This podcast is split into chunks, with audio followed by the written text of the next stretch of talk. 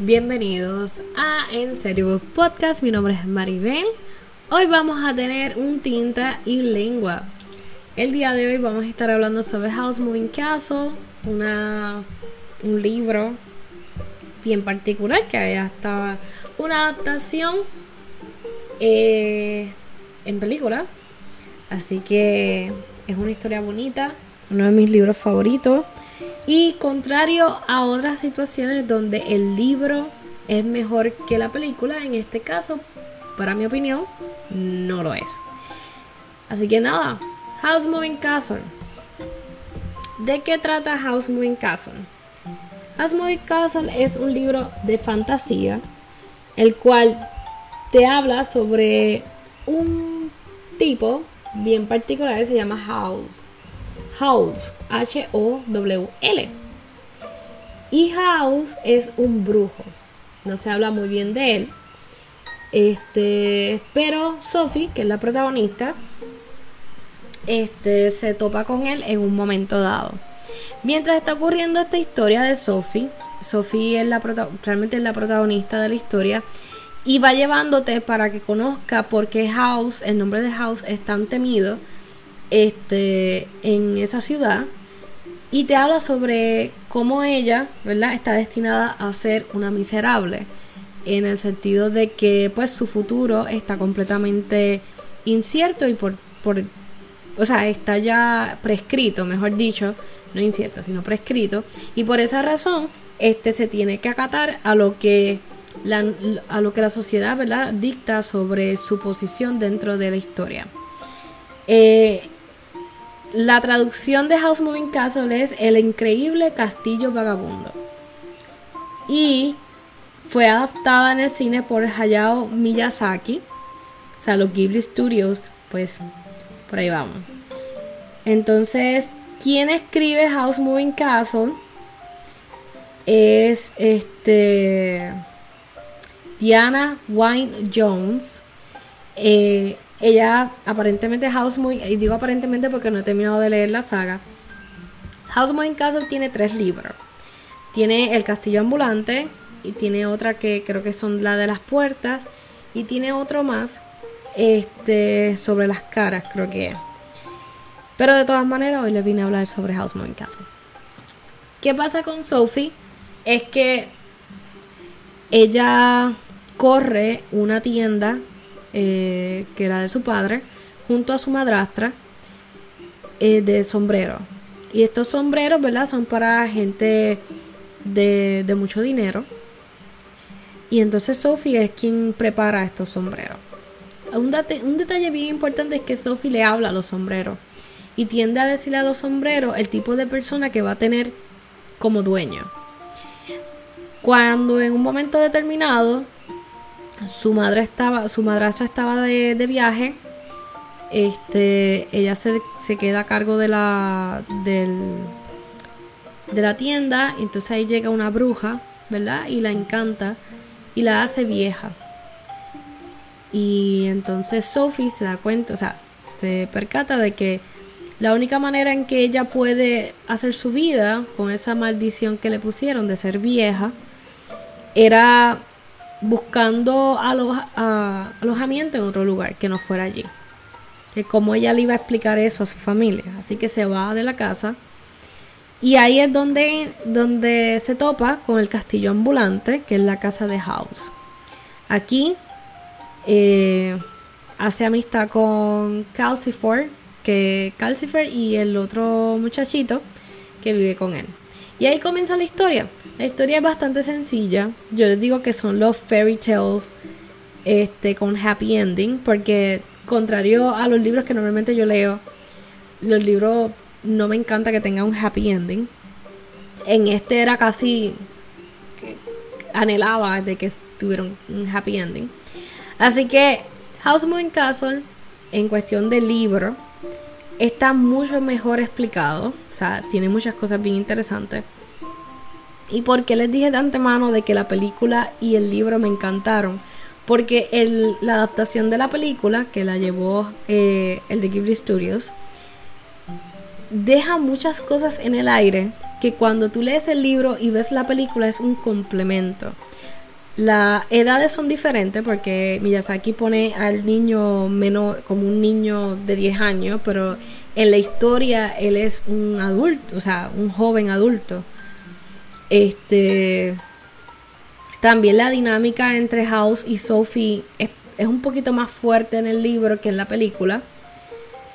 Eh, en el libro por lo menos te presentan otros personajes como lo son las hermanas de la hermana de, Sophie eh, y básicamente aunque son o sea la película es una adaptación me encantó y el libro tuvo la, la habilidad de capturarme con la historia de Sophie así que nada es un libro que me gustaría que lo, lo pudieran leer es algo bonito eh, uno de mis libros favoritos, como que on top. Yo sé que siempre, eh, over top. Y siempre hablo de Harry, Potter, ¿verdad? Pero en este caso debo admitir que en Harry Potter los libros fueron excelentes, las, las, películas las detesté y las odié. Eh, no todas, pero algunas. Así que Tinta y Lengua, de aquí en Tinta y Lengua, ¿verdad? Estamos hablando sobre los libros, así que voy a hablar sobre el libro de House Moving Castle y fue maravilloso. Creo que es para para personas que quieren una lectura light, esa es una lectura light. Eh, es un fairy tale. Es algo bonito, tiene sus bochinchitos, o sea, un bochinche por aquí, un bochinche, por allá. Me encanta porque en la película estos bochinches también se dan, pero tú no te das cuenta porque está pasando otra cosa. Este, así que es bien interesante. Nada, de aquí en adelante pues voy a tirar spoilers. Así que si ya sabes sobre House Moving Castle, eh, prefieres ver la película o el libro, estás completamente invitado para que lo hagas y me dejas saber sobre eso. En este caso, de aquí en adelante voy a tirar spoilers. Así que te doy la oportunidad que te desconecte. Uno, dos, tres.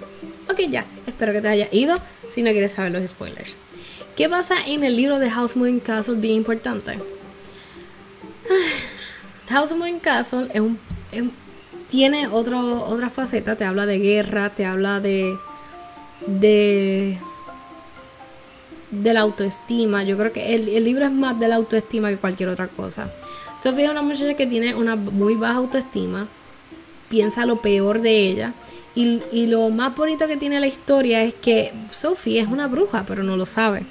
Porque en la historia de de House Moving Castle, cuando lees el libro per se, te dice que la madre de Sophie tú no sabes absolutamente nada de ella, ni del papá como tal, no sabes muchos detalles. Pero sí te dejan saber que hay una relación entre Sophie con los sombreros que, ella vende desde, desde, el comienzo. Porque da la casualidad que todo lo que Sophie habla a los sombreros, las personas terminan este, haciendo, o sea, haciendo exactamente lo que Sophie predice de su sombrero, que ella los está creando.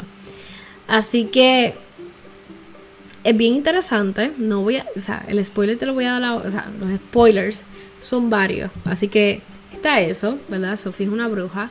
Segundo, eh, trata sobre la autoestima porque la vejez que le dan a ella es porque Sophie no es una persona fea, sino que ella, va ella básicamente se siente una persona vieja y así es que lo, proyecta con esa maldición. La única manera de ella revertir la maldición es, es asistiendo a donde un mago que sea fuerte y que conozca sobre todo esas cosas oscuras. Así que por eso llegar a la casa de House fue un poquito premeditado, pero a la misma vez fue un poquito de casualidad porque se lo encontró por el camino. La casa de House es una que se mueve, o sea, que camina. Este, por ende, básicamente se toparon. En, en el libro, eh, Sophie tiene que representar eventualmente a, a House, que es un poquito más cobarde, es bien vanidoso, la trata horrible. Este, porque está tratando de descubrir quién es ella pero no te lo deja saber completamente. Y Sophie cuida de todos ellos hasta que eventualmente pues se enamoran. Pero no solamente e, ella se enamora de él, pero ella piensa que él está enamorado de su hermana porque él está contando acerca de una aprendiz que está con una bruja en particular y que él va a visitar. Así que hay un poquito de bochinche por ahí, está bien interesante. Si tienen la oportunidad, me gustaría que lo leyeran. Es bonita, es una lectura bien light, como de 200 páginas. Eh, no sé si está, me imagino que está en español porque está la, la traducción. Pero si tienen la oportunidad, vean la película. O sea, les recomiendo que lean el libro y después lean la película. Y no se agobien por los detallitos de la película. Creo que Miyazaki hizo un excelente trabajo en cuestión de dejar todo en el aire para que si realmente quisieras descubrir un poquito más sobre la historia, leyeras el libro. Y yo creo que eso fue bastante astuto de la parte de, de ese director. Así que nada. House Moving Castle de Diane. Pueden verlo, pueden leerlo, me dejan saber. ¿Para qué les puede servir esta historia? Para que vean lo que es una historia light, una historia bonita, este, con todos los efectos de, de la baja autoestima, están ahí. Eh, si la necesitas para referencia, puedes utilizarlo para, para los mundos fantásticos, cómo poder llevarlos sin que se vean tan abruptos, porque la manera en que esta autora lo va introduciendo este, este mundo es una manera muy bonita y muy sencilla. Este, tan sencilla que ni cuentas te das que estás en el mundo fantástico de, de, allá. Así que nada, un buen libro de referencia si estás escribiendo algún libro para adolescentes. Eh, eso sería, este sería un buen libro para que leyeras y adaptaras un poquito, ¿verdad? No el estilo, sino la, la, la idea en general. Así que nada, ah, hasta aquí el episodio del día de hoy de Tinta y Lengua. Los espero en el próximo episodio. Les recuerdo y les anticipo que el mes, a mediados del mes de marzo, vamos a tener varias entrevistas con diferentes autores puertorriqueños.